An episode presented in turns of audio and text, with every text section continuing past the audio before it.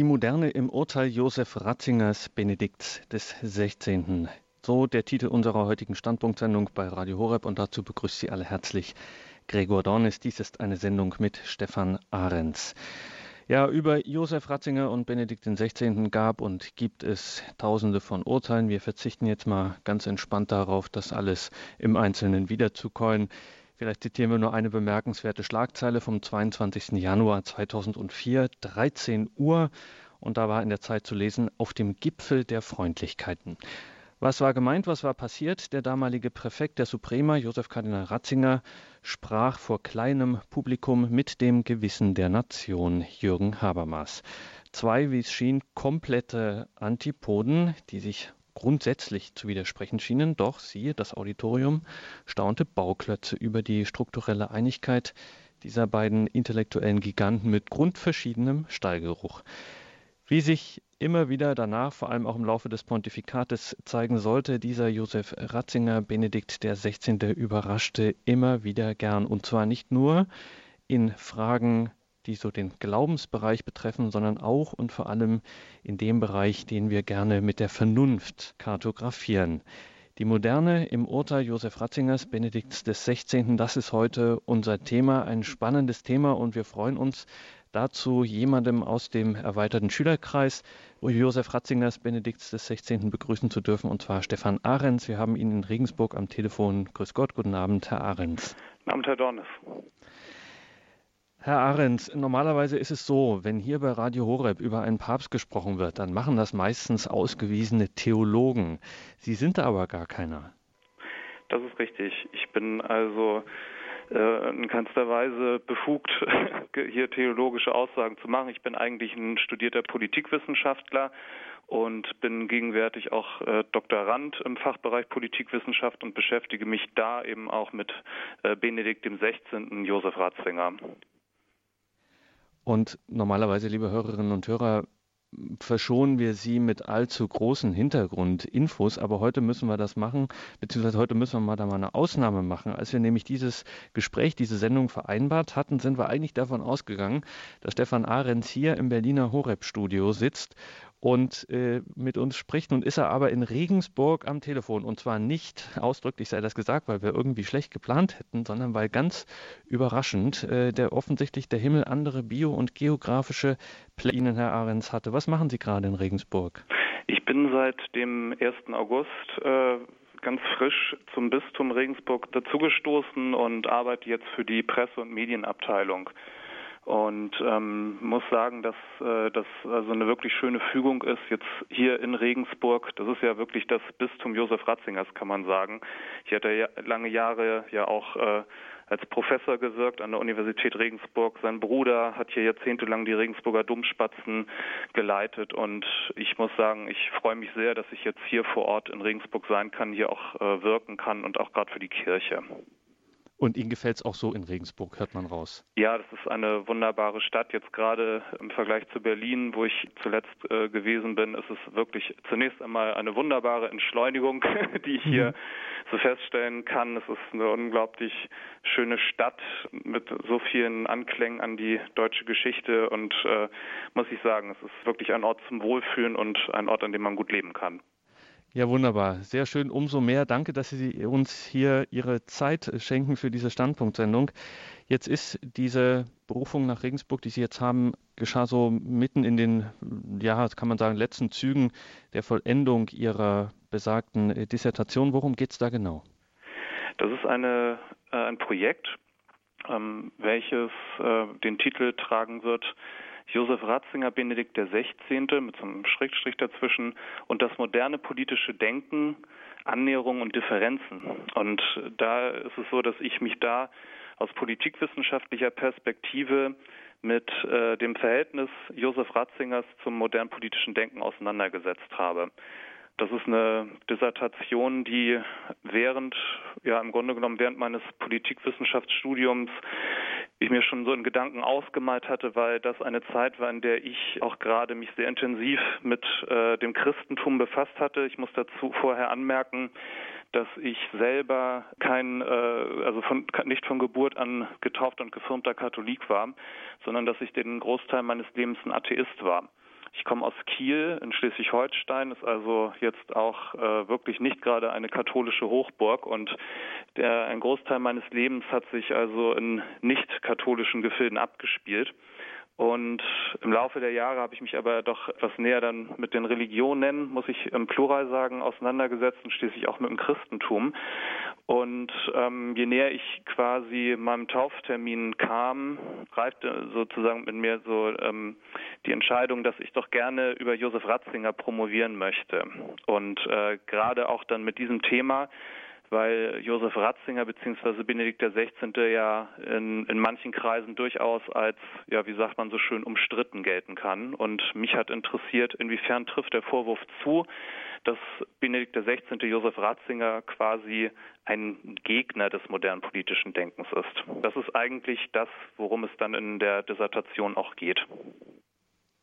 Dürfen wir Ihnen die indiskrete Frage stellen, inwiefern auch die möglicherweise eine Art Lektüre Josef Ratzingers Benedikts ähm, den Prozess Ihres sogenannten Katechumenats, also dass Sie dann eben zur Kirche gefunden haben, begleitet hat? Ja, also Josef Ratzinger hat eine sehr große Rolle gespielt in meinem äh, Weg zum Glauben.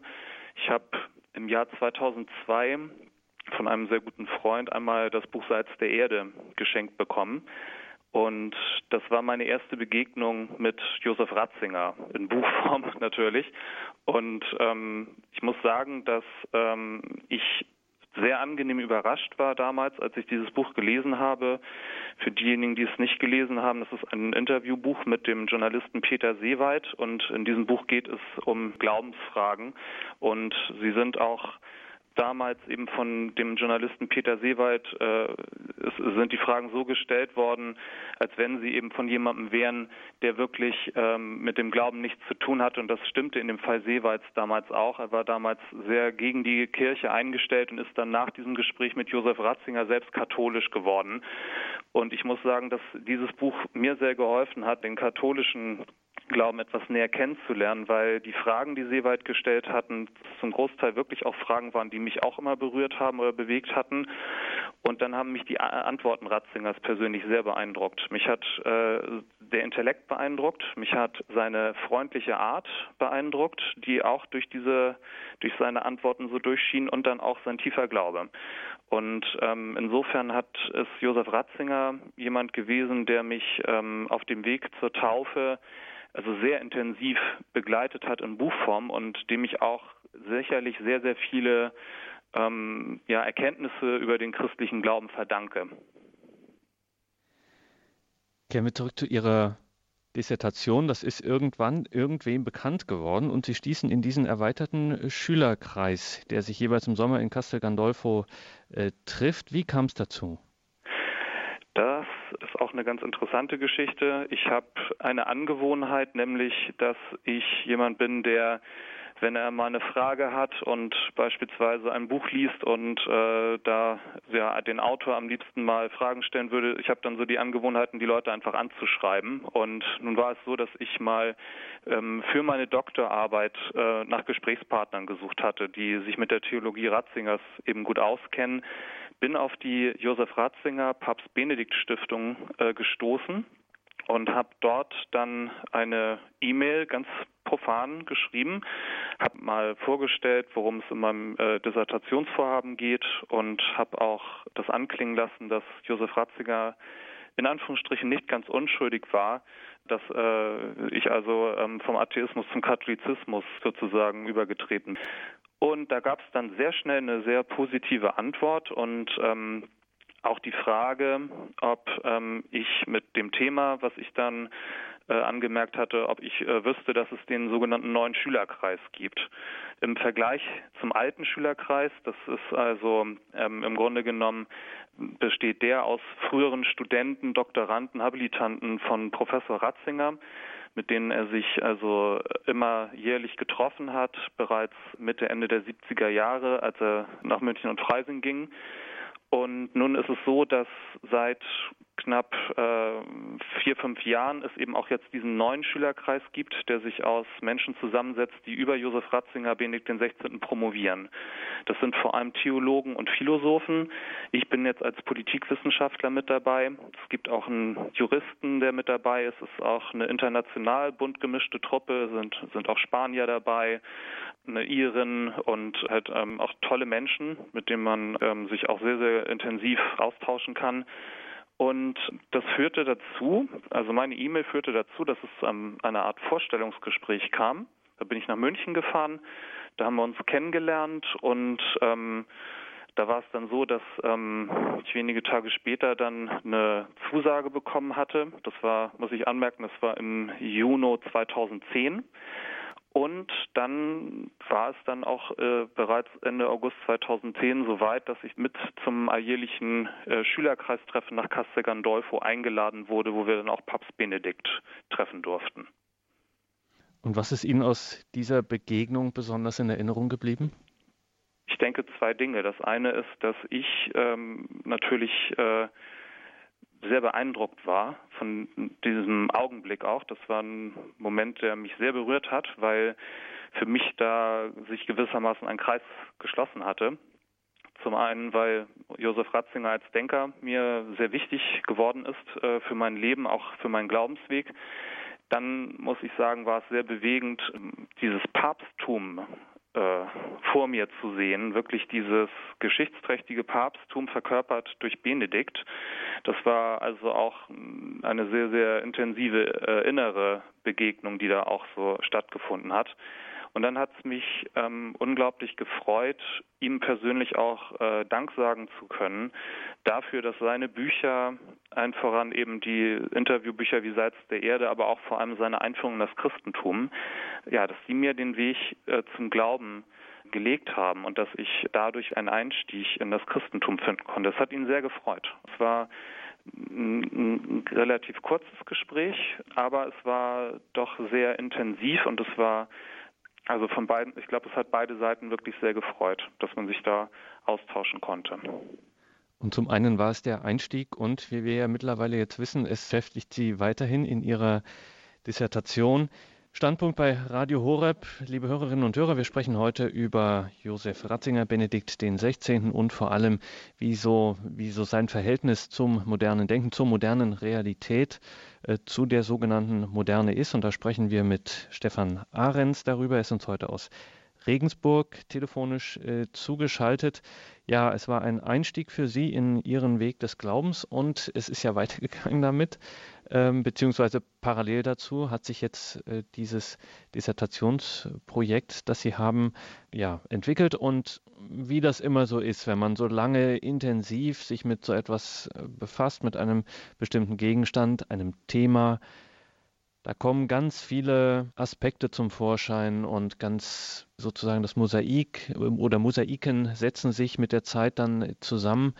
Vielleicht können wir Sie fragen, gibt es so eine wesentliche Pointe, wo Sie sagen, ja Mensch, das ist so eine Quintessenz meiner Arbeit? Also im Grunde genommen, wenn man jetzt ähm, eine Antwort auf diese Ausgangsthese haben möchte. Ist Josef Ratzinger jetzt ein Gegner des äh, modernen politischen Denkens oder nicht? Dann würde ich das vorsichtig mit Nein beantworten. Josef Ratzinger ist jemand, der einen sehr genauen Blick dafür hat und auch eine Gabe hat, Dinge unterscheiden zu können. So beispielsweise die Frage, wie kann man die Aufklärung bewerten und damit einhergehend, wie kann man auch die moderne oder das moderne Denken bewerten. Da muss man sagen, wenn man sich so seine Werke mal etwas genauer anschaut und er hat ja sehr, sehr viel publiziert. Und man muss auch sagen, was mich sehr beeindruckt ist, dass es eine sehr große Kontinuität in seinem Denken auch gibt, dass es immer wieder Nuancen gibt, wo man äh, schon feststellen kann, dass sich da manchmal so bestimmte Perspektiven auch ändern. Das kann man beispielsweise ähm, bei der Rezeption des Zweiten Vatikanischen Konzils auch sehen, dass aber grundsätzlich sein Erkenntnisinteresse und auch seine Ansichten doch also sehr stark in Kontinuität stehen. Ähm, da muss ich sagen, dass er einerseits sagt, dass die Aufklärung und die Moderne auf eine gewisse Art und Weise notwendig wurden, vor allem ähm, in seinem Buch äh, Ohne Wurzeln, welches er mit dem italienischen äh, Philosophen Marcello Pera verfasst hat. Da gibt es einen Vortrag, in welchem er sagt, dass während der Religionskriege im 15. und 16. Jahrhundert, wo also ähm, die Gefahr drohte, dass das gesamte ethische Wissen, dass also auch die gesamte Moral äh, buchstäblich vor die Hunde ging, dass es da gewissermaßen notwendig war, dass es da eine Art Aufklärung gegeben hat, die ähm, unabhängig ähm, vom Christentum versucht hat, das zu retten, was am moralischen Erkenntnissen äh, richtig ist. Also wenn man diesen Vortrag liest, dann wundert man sich, weil man viele Menschen Josef Ratzinger, Benedikt XVI. immer als so moderne kritisch oder moderne feindlich äh, oder auch aufklärungsfeindlich ein, so sich den so vorstellen, dass man darauf merkt, dass er sagt, naja, das war historisch schon notwendig, weil auch die Kirche da quasi schwache Momente hatte, genauso wie in der äh, Regensburger Vorlesung beispielsweise das erwähnt, dass dieses moderne Denken, das ist äh, quasi etwas, das aus der Spätscholastik entstanden ist. Er nennt da Don Scotus als Beispiel, William von Ockham erwähnt er seltsamerweise nicht, aber ähm, da gibt es halt bestimmte Denker, die er da auch immer wieder erwähnt, wo er sagt, da gab es eine Weichenstellung geschehen, auch mitten aus der Kirche, muss man sagen, wo das Ganze dann in eine bestimmte Richtung gegangen ist. Und ähm, er kann durchaus die Errungenschaften von Aufklärung und Moderne auch schätzen. Beispielsweise ist er der Meinung, dass die Aufklärung bestimmte christliche Werte oder auch bestimmte christliche Grundeinsichten wesentlich besser umsetzen konnte, beziehungsweise ähm, aufwerten konnte, als wie es zu Zeiten der vorherrschenden Kirche war im Mittelalter. Das ist also, da deckt er sich sehr stark mit Soziologen wie Charles Taylor beispielsweise, der ja auch vor wenigen Jahren ein unglaublich dickes Werk äh, mit dem Titel Ein säkulares Zeitalter veröffentlicht hat, wo er sich auch gefragt hat, moderne und Säkularisierung, wie ist das denn jetzt zustande gekommen? Und da gibt es also bei Ratzinger eine positive Grundeinstellung gegenüber der Entwicklung des modernen Denkens, aber er ist eben auch jemand, der das ganze Bild versuch, ähm, versucht zu sehen. Und er sagt, dass eben auch im Zuge der Modernisierung aller Lebensbereiche es auch Dinge gibt, die quasi auf der Strecke geblieben sind. Und da kritisiert er beispielsweise das Vernunftverständnis, welches sich ähm, innerhalb der, des modernen Denkens äh, weitestgehend äh, durchgesetzt hat. Er spricht ja sehr oft vom Logos-Denken, vom äh, also einem umfassenden Vernunftsverständnis, wie es die antiken Philosophen, auch die äh, Kirchenväter bis hin äh, zur mittelalterlichen Philosophie hatten. Ähm, und da sagt er halt, da ist es so, dass äh, im Zuge der Aufklärung und äh, im Zuge des positivistischen Denkens halt ein verkürzter Vernunftsbegriff, also den man als rationalistisch bezeichnen kann, sich so allmählich durchgesetzt hat in Anlehnung an die positiven Wissenschaften. Und äh, da wird es beispielsweise eben dann natürlich auch unglaublich eng, wenn man äh, sich über ja, Metaphysik austauschen möchte, auch über die Frage, ob es Gott gibt oder nicht, wenn wir nur noch dieses Vernunft Vernunftsverständnis äh, anwenden können. Und äh, insofern ist er jemand, der durchaus ähm, positiv gegenüber der Moderne eingestellt ist, aber auch sich nicht scheut, äh, vor Fehlentwicklungen da auch zu warnen und zu sagen, da wäre es gut, wenn die Moderne oder die Aufklärung äh, auch ein wenig selbstkritisch wäre. Man könnte sagen, er ist ein Vertreter einer aufgeklärten, einer über sich selbst aufgeklärten Aufklärung, so würde ich das formulieren. Liebe Hörerinnen und Hörer, wir sprechen hier über Josef Ratzinger Benedikt 16. und sein Verhältnis zur sogenannten Moderne. Mit Stefan Ahrens tun wir das und ja, Sie haben es gerade schon gehört, da fallen viele Begriffe, die natürlich für den Insider äh, ganz klar sind, aber die eben nicht jedermann unbedingt gleich unmittelbar zugänglich sind. Keine Sorge, wir dröseln das alles noch auf. Das war jetzt ein kompakter Blick auf das Ganze. Fangen wir mal einfach bei dem Titel, also bei einem Begriff aus dem Titel unserer Sendung einfach an. Wenn wir Moderne sagen, und das sagen wir ja auch durchaus in vielen anderen Kontexten nicht selten, was ist damit eigentlich gemeint? Ja, die Moderne ist, ähm, das muss man zunächst einmal äh, sich eingestehen, das ist ein sehr komplizierter Begriff. Es ist ein äh, emotional aufgeladener Begriff. Der Soziologe Hans Joas hat auch gesagt, eigentlich müssten wir diesen Begriff der Moderne äh, äh am besten äh, dürften wir den vielleicht eine Zeit lang erstmal gar nicht verwenden, weil jeder unter diesem Begriff äh, sich immer etwas anderes vorstellt. Der eine sieht diesen Begriff eher positiv, der andere sieht ihn eher negativ. Wenn wir uns versuchen, diesen Begriff anzunähern, dann könnte man halt sagen, dass ähm, die Moderne selbst äh, als eine Revolution der Denkart im Hochmittelalter begonnen hat.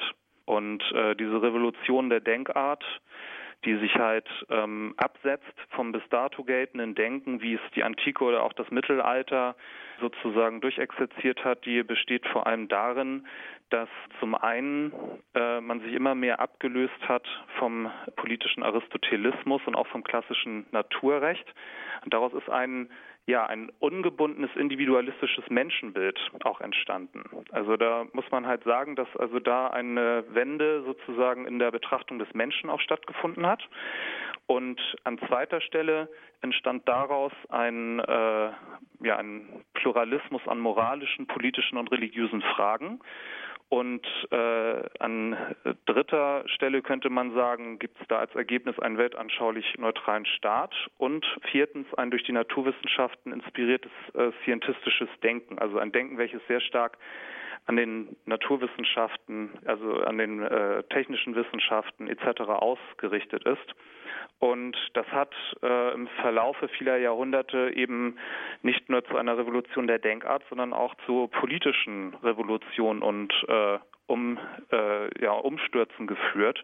Nicht nur, dass im Laufe der Jahrhunderte die äh, in Europa die gesamten Monarchien Stück für Stück äh, Republiken gewichen sind, ähm, sondern auch, dass ähm, auch ähm, beispielsweise mit der Erklärung der Menschenrechte, mit äh, der Gründung von überstaatlichen Organisationen, Institutionen wie den Vereinten Nationen beispielsweise, auch ähm, eine immer stärkere Kooperationsbereitschaft zwischen einzelnen Staaten ähm, sich entwickeln konnte. Und, das muss man eben positiv ganz klar auch sagen, dass sich auch eine, ja, eine, eine dynamische Wertegeneralisierung durchgesetzt hat. Das heißt, egal in welchem Kulturkreis man sich aufhält und selbst wenn es immer noch sehr, sehr viele Diktaturen auf der Welt gibt und äh, es auch Kulturen gibt, die wesentlich restriktiver sind als die äh, westliche Kultur, dass also doch viele Menschen und auch immer mehr Regierende erkennen oder sehen, dass es schon eine, äh, eine Art Grundkonsens darüber gibt, dass es bestimmte Menschen- und Grundrechte gibt.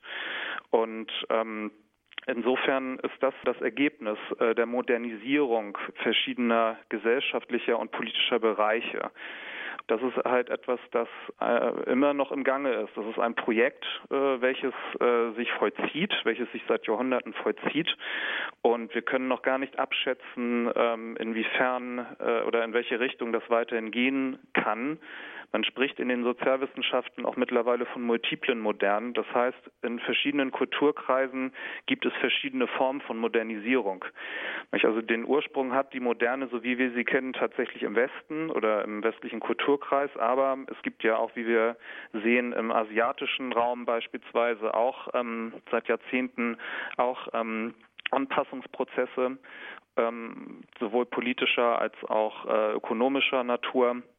Und ähm, da kann man halt auch ähm, das beobachten, dass wir im Grunde in einem Zeitalter sind, in dem es multiple Modernen gibt. Also die äh, unabhängig davon, was jetzt äh, im Westen gerade passiert. Und dann müssen wir, bevor wir jetzt nun endlich auch ins Thema einsteigen, nochmal klären, wenn wir jetzt über das Denken von Josef Ratzinger Benedikt XVI. Äh, sprechen, dann gehen wir eher oder hauptsächlich von diesem westlichen moderne Begriff, moderne Realität aus. Genau, richtig. Mhm. Ja, dann fragen wir jetzt einfach mal ganz dumm. Ähm, wie fällt denn nun das Urteil äh, Josef Ratzingers Benedikts XVI. über diese Moderne aus? Wie ich vorhin bereits sagte, es ist ambivalent. Es ist immer der Versuch, ähm, die Moderne in ihren Stärken wahrzunehmen.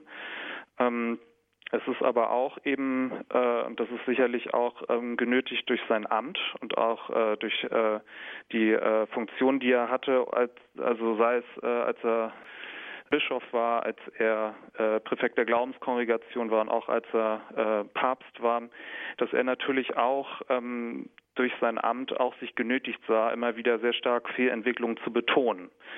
So dass das manchmal vielleicht auch in der Berichterstattung über ihn äh, die Überhand gewann, dass man so das Gefühl hatte, eigentlich ist er jemand, der sich sehr stark äh, dem widersetzt, was äh, politisch und auch, äh, ja, wie soll man sagen, äh, was so jetzt dem Zeitgeist gemäß hier so geschieht, äh, dass er sich, dass er da halt sehr stark dagegen war. Aber er ist doch jemand, der versucht hat, die Moderne eben nicht eindimensional zu sehen, sondern er hat immer versucht, die Stärken und die Schwächen äh, der Moderne gleichzeitig zu betrachten und trifft sich da eben interessanterweise eben mit Denkern, bei denen man sagen würde, die ja, die sind jetzt wirklich sehr unverdächtig, in irgendeiner Art und Weise dem Katholizismus äh, nahezustehen.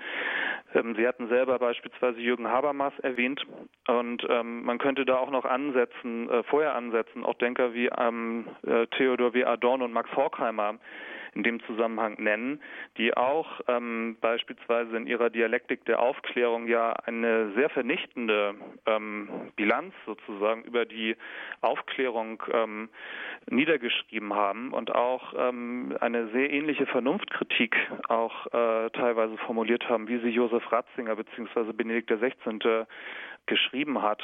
Und ähm, gleichzeitig äh, ist es aber auch bei den äh, beiden Denkern unverkennbar, dass sie dennoch positiv gegenüber der Moderne eingestellt sind ähm, und auch positiv gegenüber ähm, dem modernen politischen Denken. Also wir wissen ja nun auch, und das wissen auch diejenigen, die Josef Ratzinger jetzt vielleicht nicht immer nur positiv gegenüber eingestellt sind, das wissen, wissen wir alle, der möchte ja auch, ist ja auch niemand, der jetzt politisch beispielsweise ins Mittelalter zurück will. Der ist ja niemand, der jetzt sagt, wir müssen unbedingt wieder sozusagen äh, gewissermaßen eine Politik betreiben, die also ja, äh, voraufklärerisch ist oder die äh, deuten würde, dass wir vielleicht äh, uns doch überlegen, die Monarchie wieder einzuführen oder so. Das ist sicherlich auch Menschen einsichtig, die jetzt Josef Ratzinger ähm, nicht positiv gegenüber eingestellt sind.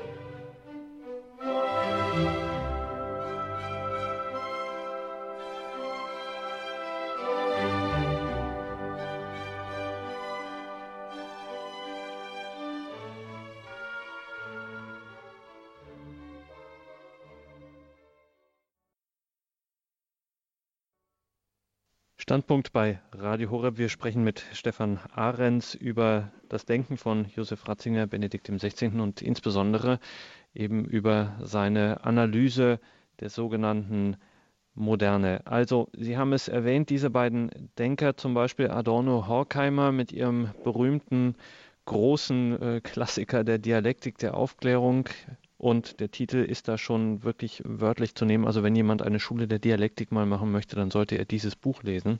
Ähm, auf der einen Seite vernichtendes Urteil über moderne Entwicklungen, auf der anderen Seite natürlich immer wieder hervorzuheben, das Positive daran. Jetzt fragen wir mal den Politikwissenschaftler, wie kommt das denn eigentlich, dass es in der Moderne dieses Phänomen gibt, also dass sich sehr viele Menschen so äh, in ihr positionieren müssen, dass sie sagen, auf der einen Seite ist schon toll, auf der anderen Seite aber, meine Güte, die Kollateralschäden oder die Folgen sind verheerend.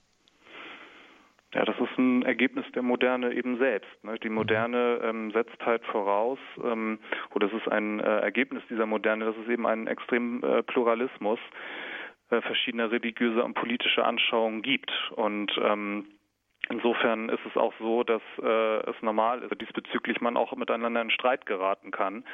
Und ähm, eine weitere ähm, Sache ist eben auch, dass ähm, darüber hinaus vielleicht, und das vermissen vielleicht einige auch, ähm, dass es da eben nicht äh, gewissermaßen eine letzte Gewissheit gibt, dass man so sagen kann, äh, hier gibt's, äh, wir können sozusagen ähm, auf eine metaphysische Art und Weise über uns hinausblicken und können vielleicht sagen, das ist ein gewissermaßen, wir können hier jetzt ein Ziel formulieren, auf welches wir gesamtgesellschaftlich äh, hinsteuern wollen. Und ähm, gleichwohl es Denker gibt, die immer wieder betont haben, es ist unglaublich wichtig, beispielsweise an antikes Denken in dem Zusammenhang wieder äh, anzufügen. Da gibt es äh, also ganz viele ähm, Philosophen ähm, wie Alistair McIntyre beispielsweise oder auch Charles Taylor, ähm, sehr, sehr viele, ähm, auch im äh, katholischen Bereich, sehr viele äh, Denker, die sich auch mit dem Thomismus auseinandergesetzt haben und auch äh, mit Aristoteles, sodass man, äh, gibt es in Amerika auch diese Strömung des kommunitaristischen Denkens, die also sehr stark gemeinschaftsorientiert ist und auch äh, da beispielsweise eben hinterfragt, wie viel Pluralismus äh, kann es denn geben oder wie viel Pluralismus ist denn auch sinnvoll. Und ähm, ich denke, dass das ein Problem ist, wie es äh, auch schon äh, Hegel gesehen hat. Es gibt in der Moderne immer diesen Grundkonflikt zwischen Freiheit und Gleichheit und auch zwischen Freiheit und Sicherheit. Und das ist etwas, äh, ein Spannungsfeld, welches der Moderne immanent ist. Insofern ähm, ist es so, dass äh, letztendlich äh, wir das sozusagen aushalten müssen, dass es da eben verschiedene Meinungen gibt, verschiedene Ansichten gibt und äh, dass durch ähm, Dialogprozesse beziehungsweise durch Kommunikation miteinander äh, versucht werden muss, äh, gemeinsam zu Lösungen zu kommen, damit äh, das Zusammenleben von Menschen gelingt, selbst wenn sie eben ganz grundsätzlich unterschiedlicher Meinung sind. Jetzt ist vorhin ein Begriff gefallen, das scientistische äh, Denken. Und Sie haben auch schon von, auch von instrumenteller Vernunft gesprochen. Äh, das wissen wir nicht alle, was damit gemeint ist. Das scheint aber ziemlich zentral zu sein. Greifen wir vielleicht das mal als Beispiel heraus, um das zu illustrieren, wie so eine Analyse, eine Ratzingersche Analyse so eines Phänomens aussehen könnte. Hm, der Begriff der instrumentellen Vernunft ist ein Begriff, der ähm, sehr, sehr oft von Max Horkheimer auch verwendet worden ist. Ich habe Anfang diesen Jahres einen Artikel publiziert, in welchem ich eben Max Horkheimer und Josef Ratzinger auch miteinander verglichen habe.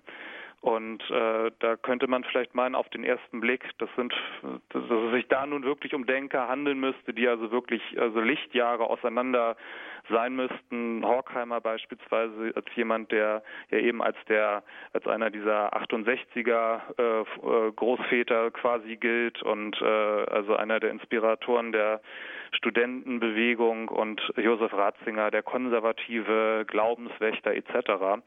Aber wenn man da halt genauer hinschaut, dann sieht man eben auch bei wie Horkheimer und auch äh, gemeinsam mit Adorno, dass die beispielsweise sehr früh, und damit meine ich jetzt die 40er, 50er Jahre, sich auch sehr stark vom Marxismus äh, distanziert haben und ähm, auch bestimmte Bücher, die sie veröffentlicht haben, wie die Dialektik der Aufklärung oder auch Max Horkheimer eben sein Buch zur Kritik der instrumentellen Vernunft, da ist der Begriff instrumentelle Vernunft schon im Titel mit drin, dass die da schon eine Position einnehmen, wo sie ähm, sich allmählich vom Marxismus lösen, eine Art postmarxistische Philosophie entwickeln. Max Horkheimer versteht eben unter instrumenteller Vernunft ein Vernunftsdenken, welches einseitig rationalistisch geprägt ist und nicht mehr offen ist für Metaphysik und ähm, eben auch offen ist für das Logos-Denken. Es ist also muss ich sagen, ich war sehr überrascht, als ich dieses Buch zur Kritik der instrumentellen Vernunft von Max Horkheimer gelesen habe, weil so vieles, was er in dem Buch geschrieben hat, eins zu eins äh, passt zum äh, Denken Ratzingers. Und ich glaube auch, dass Josef Ratzinger jemand war, der sich sehr intensiv ähm, mit Horkheimer und auch Adorno beschäftigt hat. Was ich ähm, auffällig finde beispielsweise ist, in der, in, dass äh, er als Papst in seiner Enzyklika Spe Salvi ähm, einen ganzen Absatz sowohl Adorno als auch Horkheimer gewidmet hat und von beiden als, und das, da zitiere ich, den großen Philosophen der Frankfurter Schule gesprochen hat. Da geht es um, äh, in dem Fall geht es da nicht um den Begriff der instrumentellen Vernunft, sondern da geht es um das Gottesbild. Das ist also ein etwas anderes Thema, aber es ist so, dass ähm, sowohl äh, Denker wie Adorno, Horkheimer und genauso auch Habermas und auch Ratzinger vor einem einseitigen, rationalistisch geprägten Vernunftbegriff warnen, wo scheinbar ähm, vollkommen ja, gedankenlos wissenschaftlich, also ähm, ja naturwissenschaftliches äh, Vokabular oder auch naturwissenschaftliche äh, Instrumente benutzt werden, um ja ähm, Phänomene zu umschreiben, die ähm, aber im Grunde genommen äh, letztendlich sich nicht nur auf eben dieses Scientist, ähm, mit dieser scientistischen Nomenklatura durchdeklinieren lassen, sondern ähm, Ratzinger plädiert beispielsweise auch in der Einführung des Christentums dafür, wieder eben einen erweiterten Vernunftbegriff zu verwenden und auch einen erweiterten Wissenschaftsbegriff zu verwenden, weil das, was wir sozusagen unter Wissenschaft verstehen, meistens nur darin besteht, dass wir nur uns mit dem beschäftigen, was wir beobachten können, was wir zerkleinern können, was wir in die Hand nehmen können, also das, was man gemeinhin so als empirische Wissenschaft bezeichnet. Und er sagt, äh, mit so einem Wissenschaftsverständnis da, wär, da ist kein Platz für Gott. Da ist eben kein Platz für das Metaphysische und das, was uns übersteigt. Und ähm, das ist witzigerweise etwas, was Horkheimer auch kritisiert. Also Horkheimer ist kein, äh, ist kein gläubiger Mensch, aber er ist jemand, der sehr, sehr positiv gegenüber äh, der Theologie eingestellt ist und ähm, auch jemand ist, das muss in dem Zusammenhang vielleicht auch erwähnt werden, Ende der 60er Jahre, der beispielsweise Humane Vitae von Paul VI. sehr verteidigt hat. Also eben gerade die Frage der äh, Empfängnisverhütung, da war er jemand, der gewissermaßen, wenn man das jetzt so bildlich betrachten will, äh, äh, bei den Barrikadenkämpfen der 68er komplett auf der anderen Seite stand das ist, denke ich, dann auch ganz interessant, mal so zu beobachten, wie ähm, Menschen, die man entweder so als äh, einseitig marxistisch verorten würde oder auch eben katholische Denker ähm, wie Ratzinger, dass sie da in ganz vielen Bereichen doch wirklich ähm, ja dieselben Ansichten haben. Und sich vielleicht äh, gegenseitig ergänzen und unfreiwillig das Urteil des jeweils anderen vielleicht bestätigen mögen. Also gerade in dieser, wie Sie gesagt haben, man, er hat es so vorsichtig ja äh, gut geheißen, diese Enzyklika Humane Vitae eben aus einem ganz, nicht aus irgendeinem Glaubenshintergrund, sondern einfach aus äh, Vernunftgründen. Jetzt anders als bei dem von Ihnen erwähnten ähm, Theodor Adorno war es ja bei Horkheimer so, er ist nicht in einem negativ-dialektischen Denken konsequent weitergegangen, sondern immer wieder taucht bei ihm so ein Begriff auf, äh, wo einem religiösen Menschen die Ohren klingeln, äh, nämlich Sehnsucht. Das ist nicht einfach nur ein, ein Fluchtpunkt oder ein Ausweg oder sonst irgendwas, sondern da steckt jedes Mal eine unglaubliche Kraft und Energie drin. Äh, jetzt reden wir schon über Max Horkheimer, aber das ist nochmal wichtig, um das Kommende dann zu verstehen. Also diese Sehnsucht ist sehr stark bei ihm. Was steckt dahinter? Die Einsicht, ähm, die Horkheimer zu seinem Lebensende gewonnen hat. Das sagt er zumindest in einem Spiegel-Interview von 1970, also zwei, also er ist 1973 gestorben, das war jetzt gerade sein 40. Todestag, dass er im Grunde genommen lässt er sich in dem Interview zu der Aussage auch hinreißen, äh, wenn die Theologie verschwindet, verschwindet der Sinn. Das heißt, dass er im Grunde genommen die Theologie oder das theologische Denken stärker einschätzt als die Philosophie. Und ähm, die Sehnsucht nach dem ganz anderen ist äh, im Grunde genommen bei ihm, ähm, das ist ein Begriff, den er verwendet hat. Das ist eine, eine Aussage, wo gewissermaßen einerseits ein Agnostiker, der er war, der gleichzeitig aber auch so tief im Judentum verwurzelt war, nicht? Und ähm, dem dieses also Bilderverbot ähm, des Alten Testaments ähm, also auch so verinnerlicht war, dass er gewissermaßen da so eine ja so diese diese Wunschvorstellung quasi hat, ähm, äh, wie es ähm, ja ähm, wie es ja auch beispielsweise Heidegger ähm, in seinem äh, posthum erschienenen Spiegelinterview sagte, jetzt jetzt jetzt hilft uns nur noch ein Gott. Wir sind in einer Situation historisch, wo im Grunde genommen reines Denken uns nicht mehr hilft, sondern im Grunde genommen ist, äh, wäre es jetzt notwendig, dass quasi ein Gott einschreitet. Und äh, auch ähm, das Leiden, das es gibt, nicht? dass also dass äh, dieses Leiden, was äh, was also zum Menschsein gewissermaßen schon leider dazugehört, dass dieses auch wirklich rückgängig oder ähm, gut gemacht äh, wieder gut gemacht werden kann. Also das ist eine unglaubliche Sehnsucht äh, bei Horkheimer vorhanden, ähm, ja dem Leiden ein wirklich äh, ein, ein, ja, ein Kontrapunkt entgegensetzen zu können. Also Horkheimer ist sehr stark auch von Schopenhauer beeinflusst. Das wissen viele nicht mhm. so, so gut.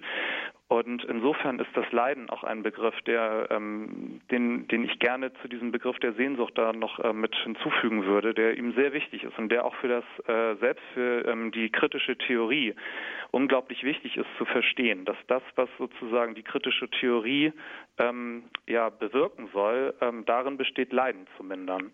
Und da kommen wir auch ähm, wieder zu Ratzinger bzw. Benedikt, dass ähm, das Leiden ähm, und auch sozusagen die Liebe. Und da erinnert mich das natürlich sehr stark wieder an Deus Caritas Est, seine erste Enzyklika über die christliche Liebe und die kirchliche Caritas, dass ähm, wir uns dem Leiden stellen müssen, als, sowohl als Atheisten als auch als Christen und äh, dass wir uns äh, dem, vom Leiden nicht abwenden sollen, sondern dass wir, so gut es geht, wirklich auch äh, ja anpacken müssen, dass wir uns äh, den Menschen zuwenden müssen und ähm, das Leiden etwas ist, das nie abgeschafft werden kann. Wir können noch so viel reformieren, wir können noch so viel outsourcen gewissermaßen und dem Staat äh, übergeben an äh, karitativen Einrichtungen. Wir werden nie das Leiden wirklich ähm, aus der Welt schaffen können. Das ist äh, sowohl eine Überzeugung von Horkheimer als auch von Ratzinger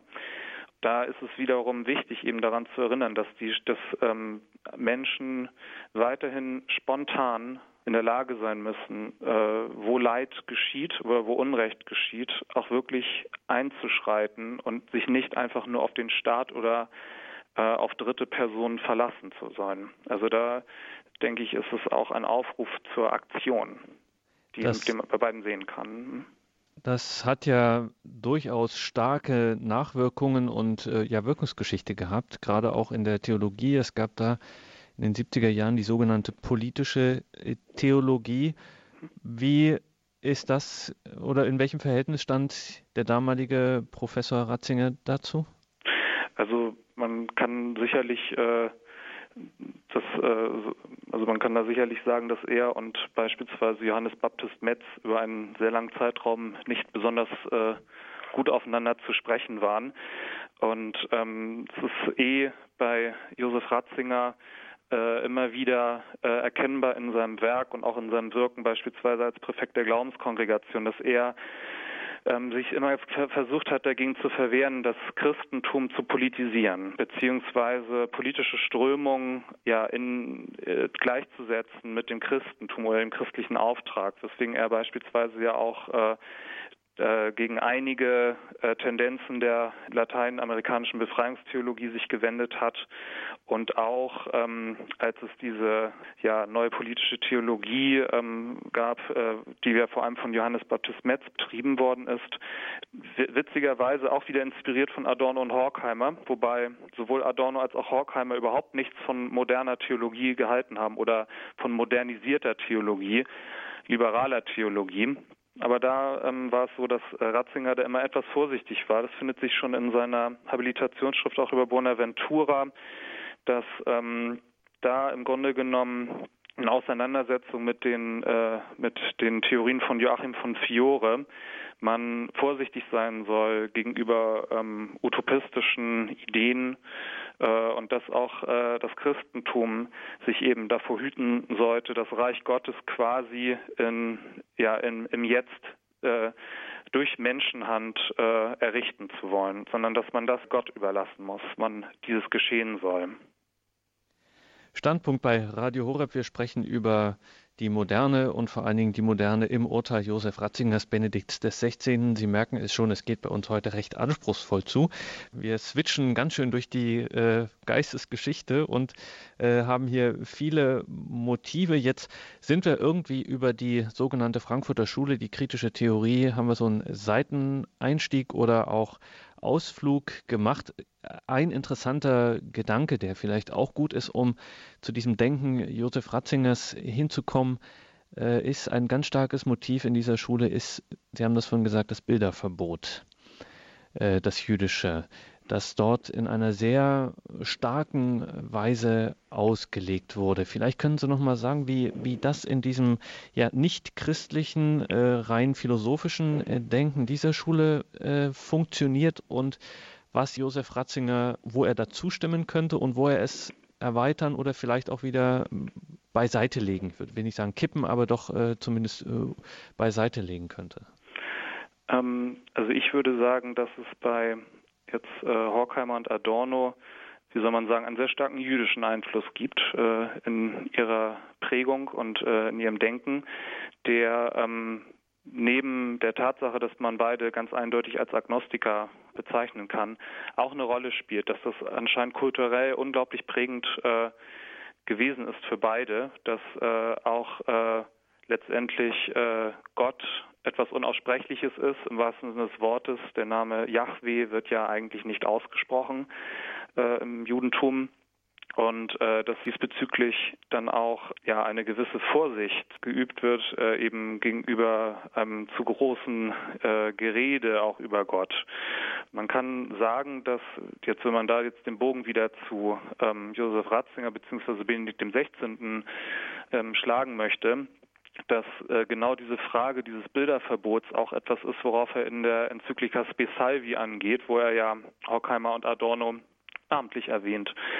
Er stimmt Adorno und Horkheimer zu, dass es letztendlich äh, in der Tat so ist, dass man äh, dieses Bilderverbot äh, aus dem Alten Testament ernst nehmen sollte und äh, er erinnert dabei eben auch an das vierte Laterankonzil natürlich 1215, wo dieses auch nochmal bekräftigt worden ist.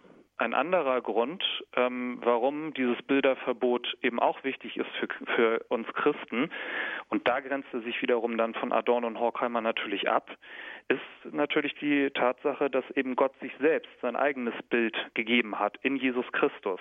Und insofern ist das Bilderverbot äh, im christlichen Sinne nicht nur äh, gewissermaßen eine Frage der Disziplin und dass man also wirklich sagt, ähm, es ist, also man, man darf sich eben keine Bilder machen. Ähm, man äh, könnte versucht sein, weil Gott ja unsichtbar ist und wir unsere Fantasie äh, lässt sich ja nicht auch so einfach beschwichtigen, deswegen müssten wir uns Bilder machen. Nein, man kann vielmehr sagen, wir brauchen uns einfach nicht. Gott hat sich selbst sein Bild in Jesus Christus gemacht und Jesus Christus sagt über sich ja auch, wer mich gesehen hat, hat den Vater gesehen. Da geht natürlich der gläubige Christ Josef Ratzinger über die, äh, ja, wie soll man sagen, über die jüdischen Agnostiker, ähm, mhm. Theodor Adorno und Max Horkheimer hinaus, da muss er sogar über sie hinausgehen. Also Bilderverbot heißt nicht mehr im strengen Sinn, äh, macht ihr gar kein Bild, sondern heißt jetzt, Gott hat sich selbst ein Bild gemacht und zwar dieses. Ganz genau. Dieses, ja. Richtig. Ganz wichtiger Begriff, der sowieso für das Denken von Josef Ratzinger ähm, und Benedikt XVI. und seine Verkündigung vor allen Dingen auch und seine Ansprachen ganz zentral ist, Vernunft. Wir sagen das alle den lieben langen Tag, äh, dass wir vernünftig sein sollen, sagen wir gerne unseren Lieben, äh, wenn wir Angst haben, dass sie irgendwelchen Blödsinn aushecken. Aber Vernunft ist ja nun ein ganz zentraler Begriff. Sie haben auch schon so einige Synonyme hier erwähnt. Logos tauchte da auf oder so. Was ist das, diese Vernunft?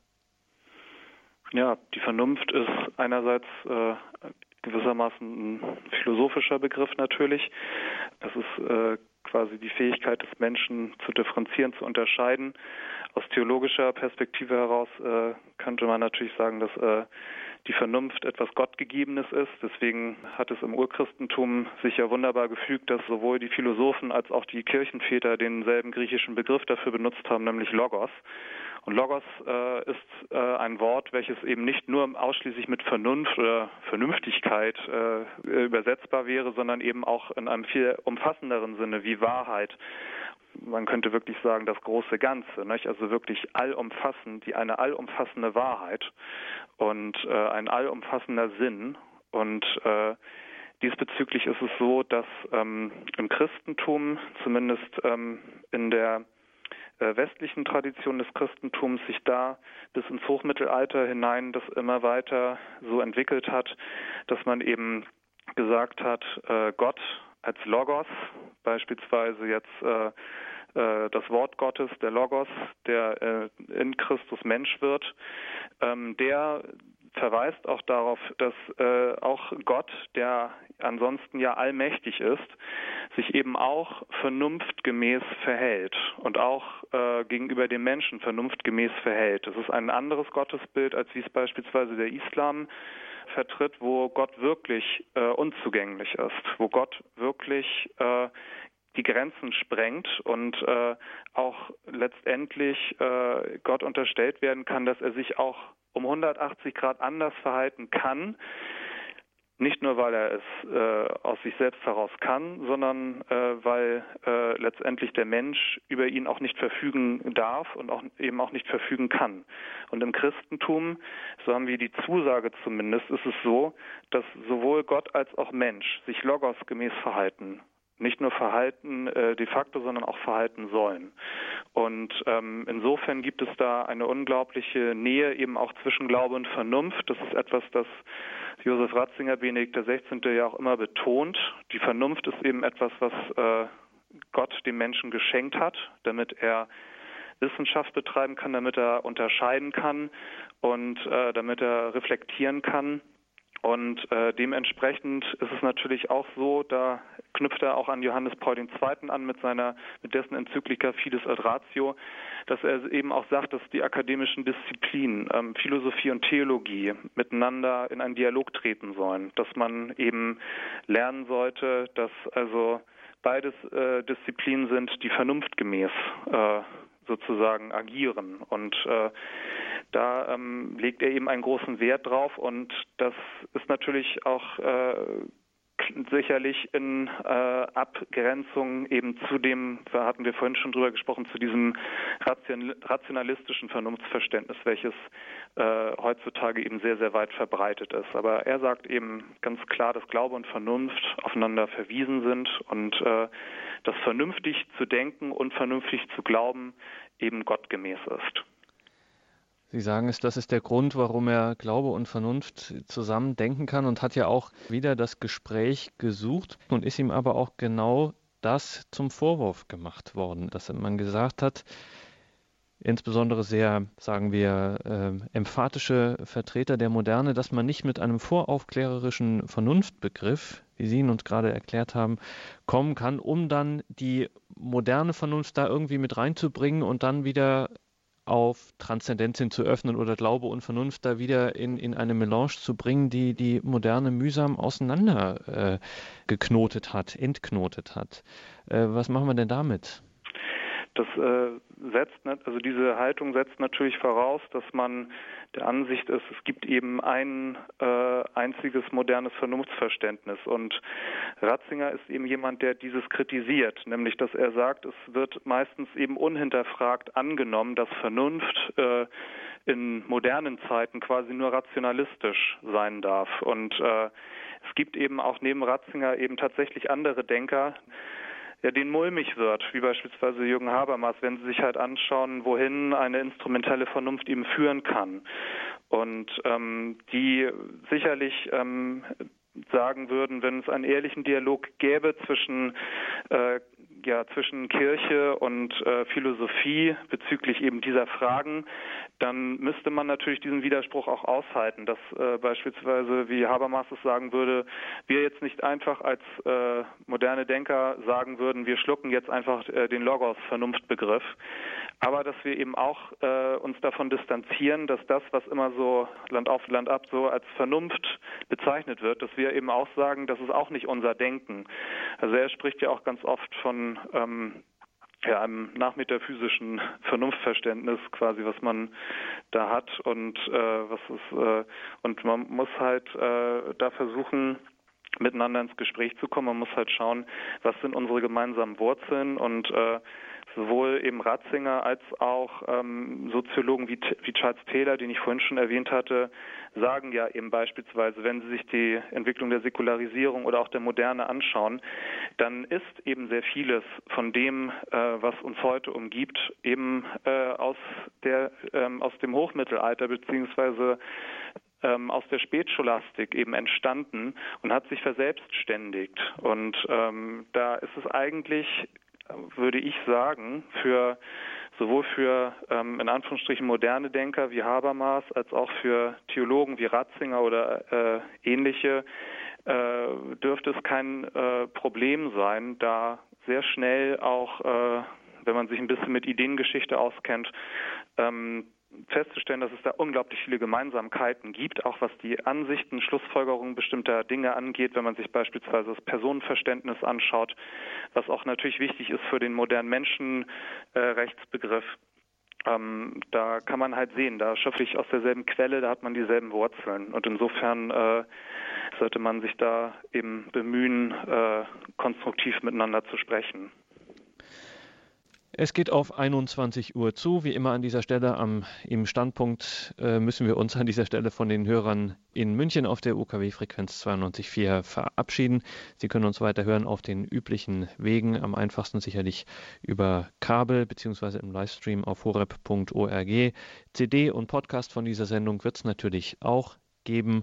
Und hier geht es nach einer Musikpause gleich weiter mit dem Gespräch mit Stefan Ahrens im Standpunkt zum Thema die Moderne im Urteil von Josef Ratzinger Benedikt dem 16. Bleiben Sie dran.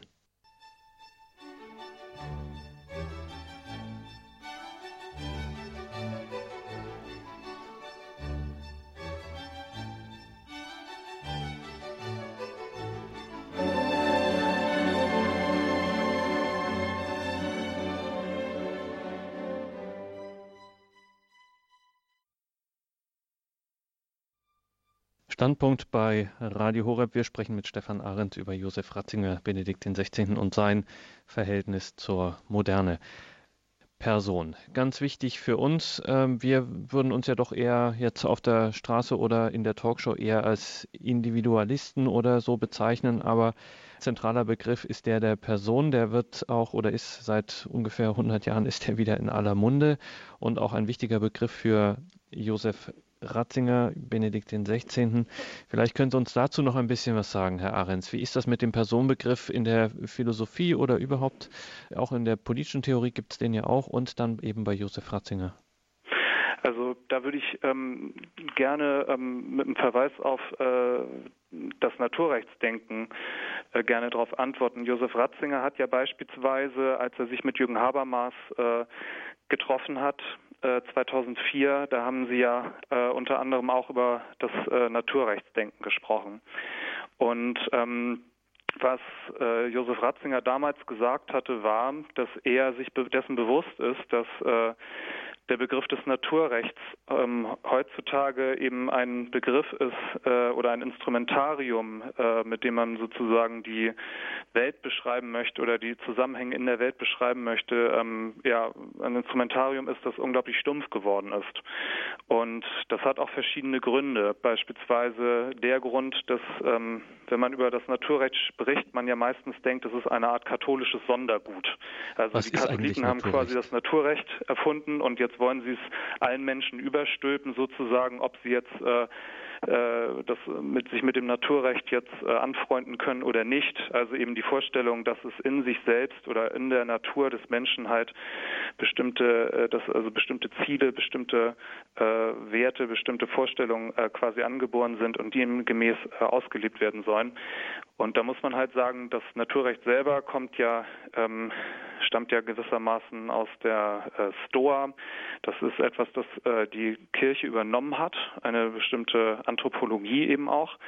Und äh, Ratzinger sagt halt auch in dem Zusammenhang im Gespräch mit Habermas, dass er sagt, dass er doch wenigstens, wenn wir schon äh, sagen, das Naturrecht ist es unglaublich schwierig, äh, sozusagen das also Menschen heutzutage verständlich zu machen, dann möchte ich doch bitte einen Punkt retten, gewissermaßen aus diesem Naturrechtsdenken. Und das ist eben der Wert der Menschenrechte. Und da sagt er eben auch, und da kommen wir eben auch zum Personenbegriff, da ähm, ist es so, dass da ähm, ganz klar ein Plädoyer dafür ist, dass man als äh, Ebenbild Gottes eben äh, mit einer ganz bestimmten Würde ausgestattet sieht. Und das ist äh, Ratzinger unglaublich wichtig. Und das ist ja auch ähm, in der katholischen Kirche sehr wichtig, eben wenn man jetzt beispielsweise Stichwort Lebensschutz nimmt oder so, dass das menschliche Leben eben wirklich von der ähm, Zeugung bis hin zum Tod eben etwas ist, was geschützt werden soll, was gewahrt werden soll. Und ähm, da ist es eben so, dass es da eine sehr große Schnittmenge auch gibt, eben mit äh, Menschen, die sich beispielsweise eben sehr stark engagieren für äh, Menschenrechte und Grundrechte. Und ähm, das denke ich ist auch etwas, das äh, Ratzinger und sein Denken auch äh, nochmal sehr stark modern erscheinen lässt. Also wirklich die Würde der Person zu betonen ähm, und wirklich äh, Gewaltanwendung und auch Allmachtsansprüche, ob es jetzt staatlicher, ein staatlicher Allmachtsanspruch ist, ökonomische Allmachtsansprüche etc., dass äh, er die zurückweist. Mit dieser Vorstellung eben halt, dass die Person, dadurch, dass sie als äh, Ebenbild Gottes geschaffen worden ist, eine ganz, mit einer ganz bestimmten Würde ausgestattet ist. Demgegenüber würde er ja vermutlich den Begriff des Rechtspositivismus äh, setzen. Der ist in der Bundestagsrede immer wieder gefallen und alle haben irgendwie die Stirn gerunzelt äh, und sich gefragt, was meint er denn jetzt genau? Was hat er denn da gemeint? Ähm, er hat halt äh, in, der, in dieser ganz bestimmten Stunde äh, seiner Bundestagsrede ähm, an die Parlament, Parlamentarier gerichtet eben diese daran erinnert, dass äh, gewissermaßen ein Gesetz nicht gleich ein Gesetz ist, sondern dass äh, wenn wir Recht sprechen, beziehungsweise wenn wir uns fragen, was Recht ist, ist auch die Ausgangsfrage seines Vortrags gewesen, was ist Recht, mhm. ähm, wir uns immer wieder daran erinnern müssen, dass äh, wir nicht äh, gut nach Gutdünken oder äh, letztendlich nur unter dem Gesichtspunkt von Mehrheitsentscheidungen äh, oder auch äh, äh, unter, ähm, möglich, äh, unter der Möglichkeit, dass man dafür als Politiker halt auch von einer Mehrheit eine große Zustimmung bekommt, äh, Gesetze entscheiden darf, sondern man muss sich immer wieder dessen bewusst sein, dass es ähm, eine übergeordnete Kategorie gibt, äh, dem gegenüber man sich immer wieder verantworten muss, auch gerade wenn man Gesetze erlässt. Und da kommt auch halt wieder das Naturrecht ins Spiel, dass es eben Grundsätze gibt, hinter, hinter die man nicht zurückgehen darf. Und er hat sich halt in der Bundestagsrede, hat er namentlich dann auch Hans Kelsen erwähnt, der ja äh, gemeinhin als äh, großer rechtspositivistischer Denker gilt, wo er dann halt eben auch nochmal betont hat, dass äh, so ein Denken ähm, eben auch dazu führen kann, dass sehr schnell Ungerechtigkeit herrschen kann. Und dass manchmal vielleicht sogar aus besten Intentionen heraus. Und äh, selbst mit einem Grundgesetz im Rücken, äh, welches normalerweise ja schon Garant dafür sein sollte, dass es eine, dass also wir eine gerechte Gesetzgebung erhalten, dass es sehr schnell passieren kann, dass äh, man halt durch Entscheidungen äh, Gesetze entwickelt und auf den Weg bringt, die eben nicht äh, gerecht sind, die in sich selbst eben ungerecht sind. Und ähm, das war meines Erachtens eine sehr eindrucksvolle Rede, die er da im Parlament auch äh, gehalten hat und wo er eben das auch nochmal eben sehr stark betont hat, dass man als Politiker ähm, sich dessen erinnern muss, dass äh, es nicht immer nur darum geht, äh, Gesetze zu erlassen, nur weil sie scheinbar einer Mehrheit oder wie wir es heute hier erleben, einer lauten Minderheit äh, Genüge tun können. Und auch da hat er wieder erstaunlich an die Frankfurter erinnert mit eben genau diesem Hinweis auf, dass bei der bestmöglichen äh, Gesetzgebung dann am Ende doch wieder zur Willkür werden kann. Also da hat er ja, kommen wir vielleicht nochmal zurück auf dieses Gespräch mit Jürgen Habermas, durchaus Sympathien geerntet. Trotzdem auch jemand wie Jürgen Habermas ähm, äußert Respekt für so ein Naturrechtsdenken, würde es sich aber niemals zu eigen machen. Das in einer gemäßigten Position, aber die starke Position dagegen sagt, dass das Naturrecht seinerseits wiederum so eine Art Positivismus ist, die das, was sie als Natur im weitesten Sinne, also menschliche äh, Natur, jetzt nicht im Sinne von Bäume und Sträucher, sondern eben von äh, einer gesamten menschlichen Natur, die da etwas hineininterpretiert, was fix sei und auch einen moralischen Imperativ zum Beispiel äh, ergeben würde, der aber gar nicht da ist. Das ist wiederum ein Postulat, das gibt sozusagen diese menschliche Natur nicht her.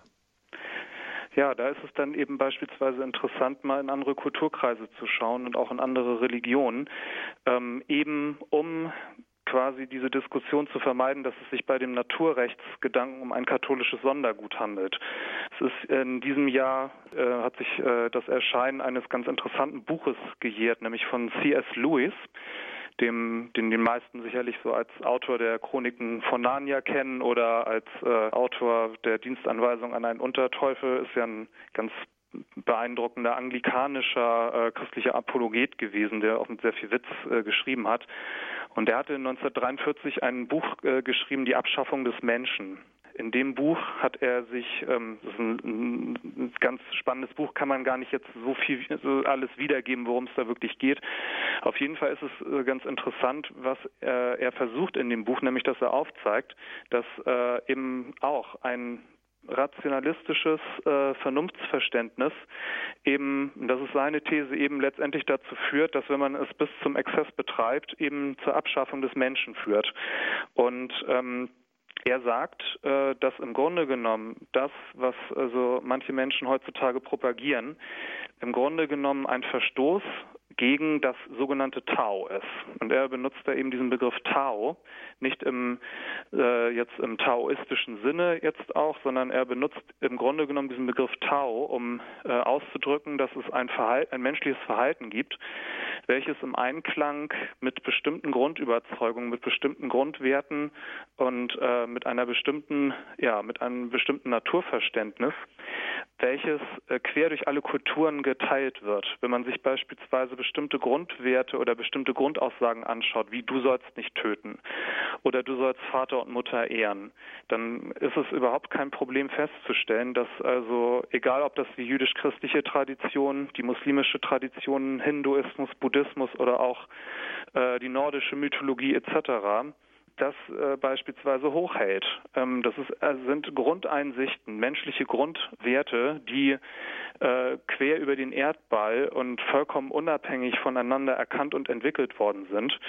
Und ähm, diesbezüglich äh, drücken eigentlich fast alle Kulturen, natürlich mit äh, einzelnen Abweichungen auch, eigentlich fast dasselbe aus, was wir jetzt beispielsweise unter Naturrecht verstehen würden. Das heißt, es gibt bestimmte unhinterfragbare Grundwerte, äh, Maximen, nach denen man leben soll wirklich muss man imperativ so formulieren, nachdem man leben soll, weil ansonsten das eigene Leben nicht gelingen wird. Bevor man also sagt, das Naturrechtsdenken, das ist mir jetzt zu kompliziert oder das ist ja äh, katholisches Sondergut, da wäre es vielleicht mal ganz interessant, äh, sich ein bisschen äh, ja, äh, in die, in die Schule der Kulturen zu begeben und mal zu schauen, ähm, wie in anderen Kulturkreisen beispielsweise äh, gedacht wird bezüglich äh, bestimmter äh, Grundwerte. Und zwei dieser Grundwerte, gehen wir zurück in unsere Kultur, die haben Sie am Anfang der Sendung genannt und vielleicht hätten einige noch mal gerne nachgehakt. Haben Sie nämlich gesagt, da gibt es einen Grundkonflikt in der Moderne zwischen Freiheit und Gleichheit. Was haben Sie da gemeint?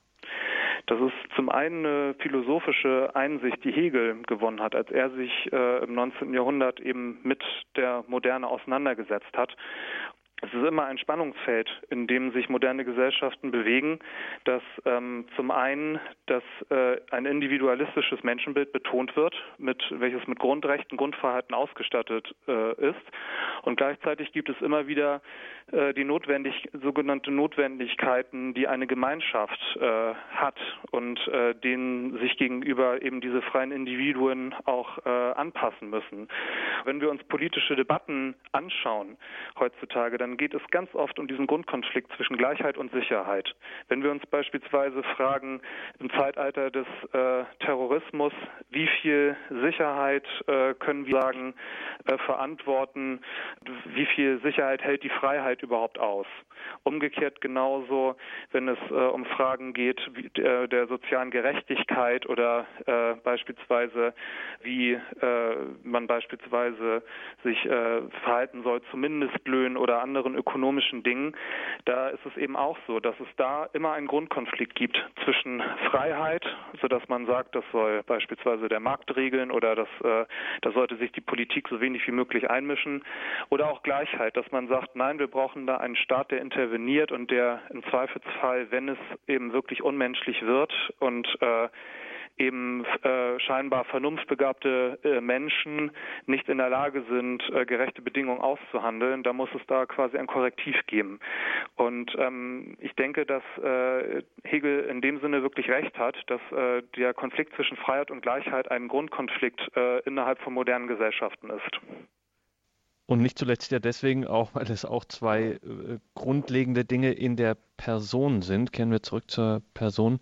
Diese beiden Begriffe, Freiheit und Gleichheit, die könnte man ja zumindest aus dem Hut gezaubert einsetzen. Bei Josef Ratzinger, Benedikt XVI. taucht dieser Begriff, tauchen diese Begriffe bei ihm auf. Wenn ja, in welcher Form? Und falls nicht, gibt es Synonyme? Also ich würde sagen, dass ähm, beispielsweise eine seiner ersten Schriften äh, war die der christlichen Brüderlichkeit. Ich glaube, dass äh, er sehr stark auch von dem äh, Gedanken geprägt sind, beispielsweise ähm, innerhalb des Christentums, dass alle getauften Christen letztendlich Brüder und Schwestern sind.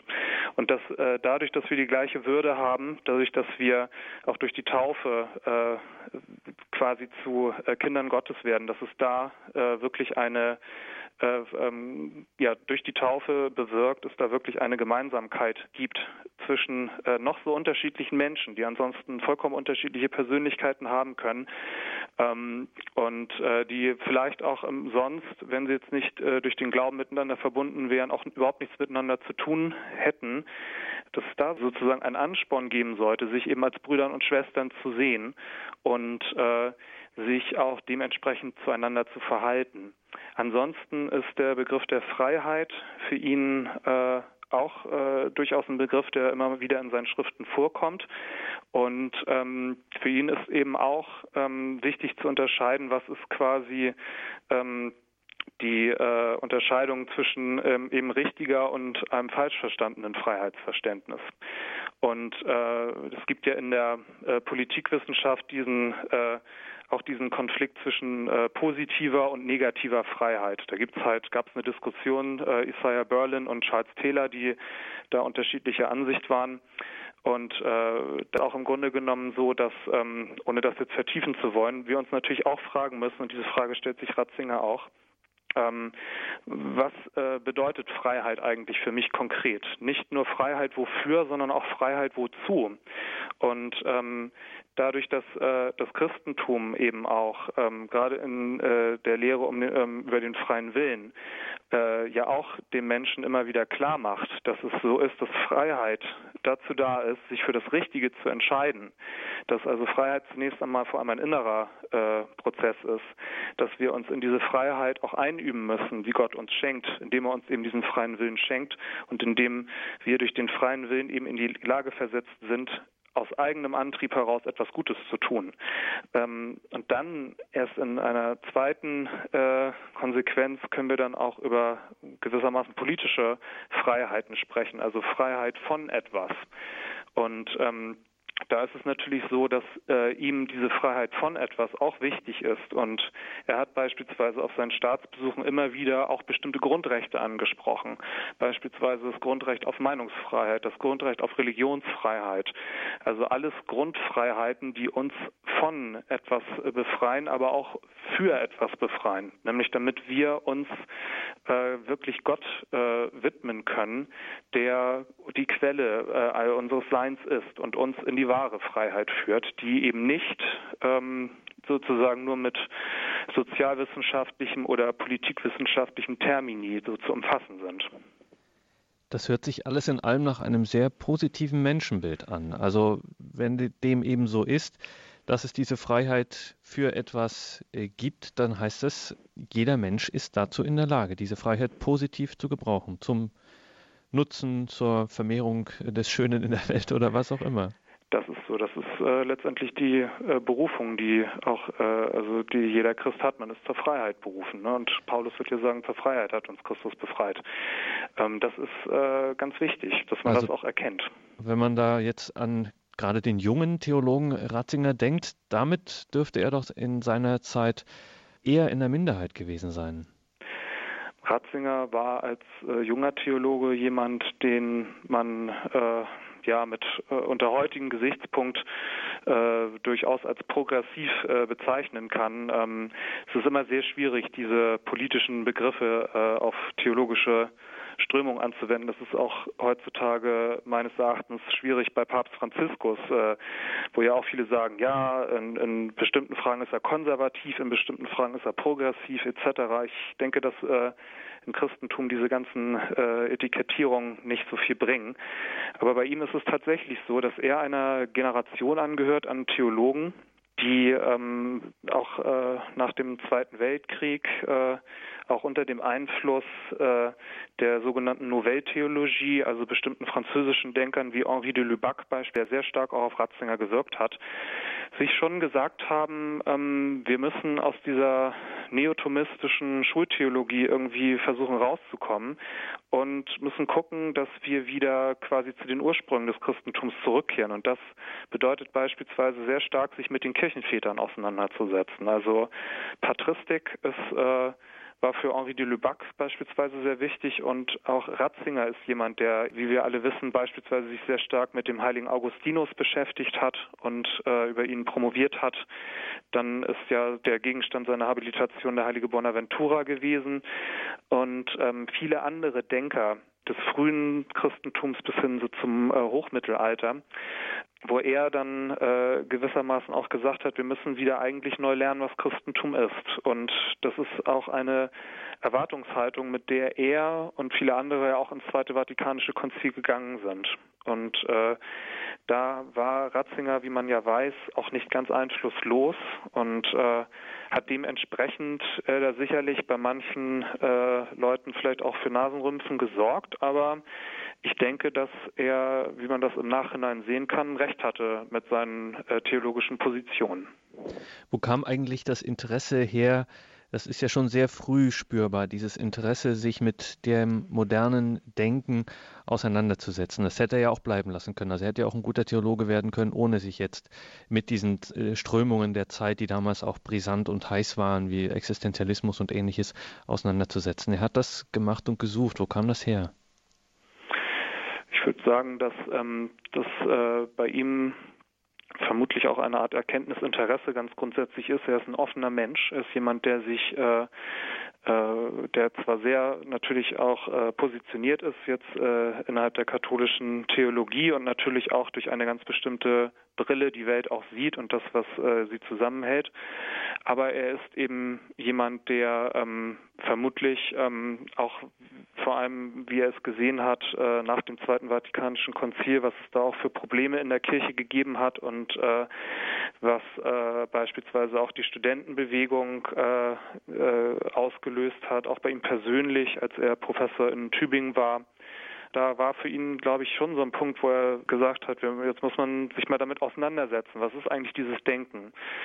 Ich glaube interessanterweise, dass er vor allem durch seine Habilitationsschrift über Bonaventura, wo es auch teilweise um utopistisches Denken geht, eben in der Auseinandersetzung mit Joachim von Fiore, dass er so einiges wiedererkannt hat, äh, was an beispielsweise die Totalitarismen im 20. Jahrhundert so äh, auf den Weg gebracht haben und auch was äh, verbrochen worden ist, aus dem Anspruch heraus, eine angeblich bessere Welt zu schaffen.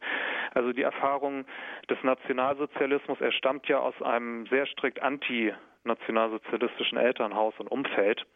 Und ähm, es hat, kann ja froh sein, dass er diese Zeit äh, einigermaßen unbeschadet überstanden hatte. Und gleichzeitig natürlich auch die kommunistische Herausforderung äh, durch den Stalinismus. Das ist ja, sind ja nun auch weltpolitische äh, Ereignisse gewesen, mit denen man sich auseinandersetzen musste zu der Zeit. Und der Fall des Eisernen Vorhangs 1989, 90 ist ja auch noch nicht so lange her. Ähm, da denke ich, dass es äh, er sich da doch sehr intensiv äh, genötigt sah, sich mit diesem Denken auseinanderzusetzen, auch äh, moderne Schriftsteller zu lesen. Er ist zum Beispiel jemand, der, der äh, sehr gern Hermann Hesse gelesen hat und beispielsweise auch in Hermann Hesse Steppenwolf äh, ein Buch gesehen hat, in welchem eigentlich dieses äh, ja, dieses moderne Bewusstsein sehr gut so zum äh, Ausdruck gebracht wird. Auch so dieser Hang zur Dekonstruktion, so dieser Hang, alles zu zerlegen, alles äh, in Frage zu stellen. Und ähm, das ist ja durchaus etwas, was auch in der Kirche äh, und in allen möglichen gesellschaftlichen Bereichen ja auch so ein Zeichen der Zeit war, so in den 60er, 70er Jahren, so dieser Hang, äh, alles äh, gewissermaßen auf den Prüfstand zu stellen. Und das waren schon halt äh, Dinge, die ihn zutiefst angerührt haben und wo er vielleicht auch äh, gewissermaßen nicht schweigen konnte. Dinge, die ihn angerührt haben, die aber genau das voraussetzen, was wir auch in unserem Eingangsgespräch bemerkt haben und was Sie jetzt auch nochmal gesagt haben, diese unglaubliche Aufmerksamkeit und ein Interesse fürs Ganze. Also ich denke zum Beispiel jetzt an Ihre Begegnung in Castel Gandolfo beim erweiterten Schülerkreis oder auch an das Buch Salz der Erde wo, oder an viele Berichte auch von Menschen, die dem Papst begegnen durften zu einem Vier-Augen-Gespräch und immerzu ist zu bemerken oder alle sagen, ähm, ich habe mich verstanden gefühlt oder ich hatte das Gefühl, obwohl ich wusste, vor der Tür warten jetzt noch wieder 30 andere Leute aus irgendwelchen Kontexten. Ich hatte das Gefühl, jetzt zähle wirklich nur ich. Also wir beide sind jetzt äh, das Zentrale dieser Begegnung und auch in den Büchern wie Salz der Erde, diesen Gesprächsbüchern fällt immer auf, wie sehr dieser Mann die Frage versteht. Das ist doch auch eine große Kunst bei ihm. Das kann man sagen. Also er ist jemand, der diese die Fragen, die ihm von außen zugetragen werden, noch einmal wiederholt aufnimmt, sie vielleicht sogar noch besser zu formulieren weiß als derjenige, der diese Fragen stellt, um auch noch mal die ja vielleicht sogar, es kommt natürlich darauf an, was für Fragen Ihnen gestellt werden, aber vielleicht mhm. auch nochmal die Dramatik, die hinter einer bestimmten Frage steht, äh, nochmal exemplarisch so darzulegen und äh, auch die Berechtigung dieser Frage äh, gewissermaßen nochmal so zu betonen. Und ähm, ich glaube, dass ähm, er eben jemand ist, ähm, dem nichts fremd ist im Leben. Er ist jemand, der eben nicht, wie viele das so sich vorstellen, in so einem abgehobenen Elysium äh, sich verlustiert, der also vollkommen äh, weg ist von den Problemen der normalen Menschen, äh, sondern er ist jemand, der äh, glaube ich, nicht nur ähm, einen sehr intensiven intellektuellen Weg gegangen ist, sondern der auch einen sehr intensiven Glaubensweg gegangen ist. Und äh, ich kann mir nicht vorstellen, dass wir jemals, äh, es gibt ja eine Autobiografie von ihm aus meinem Leben, ähm, wir werden sicherlich nie von ihm Bekenntnisse im Sinne des heiligen Augustinus zu lesen bekommen, aber ich glaube schon, dass er jemand ist, der ähm, wirklich ähm, aus Erfahrung, äh, aus einer tiefen Erfahrung heraus Menschen verstehen kann, die beispielsweise mit dem Glauben hadern, ihre Probleme haben, die vielleicht auch ähm, ein Problem haben mit der Hektik dieser Welt und dem Rhythmus dieser Welt. Und äh, das ist bei ihm halt nicht aufgesetzt. Und ich glaube, dass das auch äh, Menschen äh, ihn deshalb nochmal auch äh, deshalb sehr sympathisch finden, viele Menschen zumindest, weil sie einfach spüren, das ist nicht nur so ein kalter Intellektueller, sondern das ist jemand, der äh, wirklich auch über ein Erfahrungswissen äh, verfügt und das würde ich auch noch betonen, er ist äh, wirklich äh, und das ist ja jetzt auch mittlerweile seine Hauptaufgabe, er ist auch wirklich ein Mann des Gebets. Er ist äh, wirklich jemand, der aus dem Dialog mit Gott und auch mit den Heiligen, das hat er in äh, dem Interview Buchlicht der Welt auch nochmal gesagt, dass er also sehr intensiv im Dialog auch mit Heiligen ist und ähm, da wirklich auch diese Phasen der Kontemplation hat, dass dadurch ähm, eine Milde und auch eine, ein Wohlgesonnensein gegenüber Menschen vorhanden ist und dass also durch vermutlich auch durch eine sehr intensive Selbstreflexion ähm, da quasi auch so eine äh, Einstellung vorherrscht, äh, dass man sagt, ja, ich verstehe beispielsweise, wenn du ein bestimmtes Problem hast, ich kenne sowas. Und äh, ja, und ähm, das denke ich ist bei ihm auf jeden Fall der Fall. Und hinzu kommt ein sehr gesunder Humor, also auch diese Tendenz, sich nicht immer zu ernst zu nehmen. Und ähm, das habe hab ich jetzt in den kurzen Begegnungen eigentlich doch auch immer gespürt, dass es auch immer Humor gibt und dass äh, bestimmte Sachen auch äh, nicht so wichtig sind, wie sie vielleicht äh, manche Anhänger auch nehmen würden bei ihm. Wir haben darüber gesprochen, über die Moderne im Denken von Josef Ratzinger Benedikt dem 16. Stefan Ahrens, das ist jetzt zum Schluss dieser Sendung. Äh, zunächst einmal vielen Dank, dass Sie sich diese anderthalb Stunden Zeit für diesen Standpunkt genommen haben. Es ist nicht ganz fair, so eine Frage dann zum Schluss auch noch nach so einem langen Gespräch zu stellen, aber wir müssen, es gibt auch gar keinen Anspruch auf Vollständigkeit. Aber äh, wenn man Sie jetzt spontan fragte, was wird bleiben? Vor allen Dingen, was das äh, Denken und was die Verkündigung, was die Reden, was die Schriften von Josef Ratzinger Benedikt XVI. sind. Was wird Ihrer Meinung nach am prägnantesten bleiben? Ähm, ich kann da vielleicht sagen, was ich mir erhoffe, was bleibt. Und das sind mhm. äh, vor allem seine Enzykliken.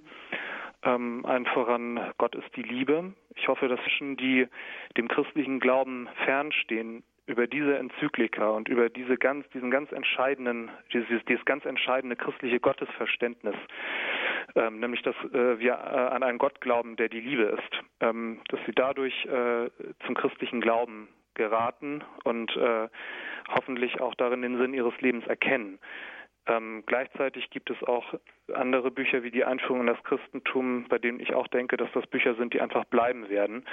Ähm, ich glaube, dass Josef Ratzinger, Benedikt XVI., ein Mensch ist, der in dieser Umbruchszeit des 20. Jahrhunderts versucht hat, und ich denke auch erfolgreich versucht hat, äh, das Glaubenswissen der Kirche äh, Menschen aus der heutigen Zeit, die eher durch einen in einem rationalistisch geprägten Umfeld groß geworden sind, verständlich zu machen.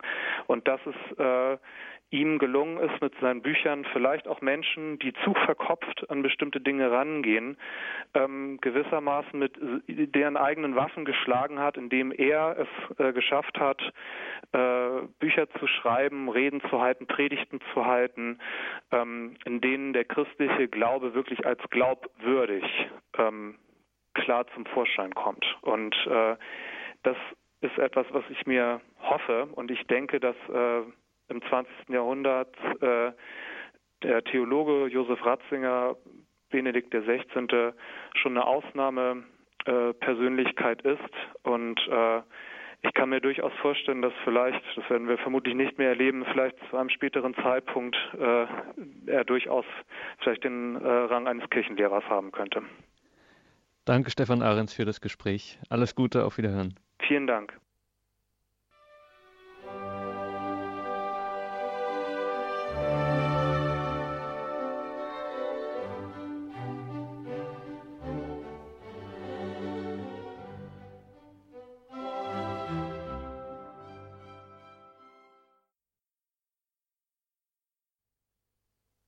Sie hörten die Standpunktsendung bei Radio Horeb. Heute ging es uns um Josef Ratzinger Benedikt XVI. und sein Verhältnis zur Moderne. Wir sprachen mit dem Politikwissenschaftler Stefan Ahrens, zugeschaltet aus Regensburg. Selbstverständlich können Sie sich eine CD dieser Sendung bestellen bei unserem CD-Dienst oder auch ins Podcast- und Download-Angebot schauen. Dort wird in Kürze diese Sendung auch für Sie zum Download bereitstehen. Hier im Programm geht es weiter mit der Komplet, dem Nachtgebet der Kirche. Ich darf mich von Ihnen verabschieden, wünsche Ihnen allen einen gesegneten Abend und eine behütete Nacht. Machen Sie es gut, Ihr Gregor Dornis.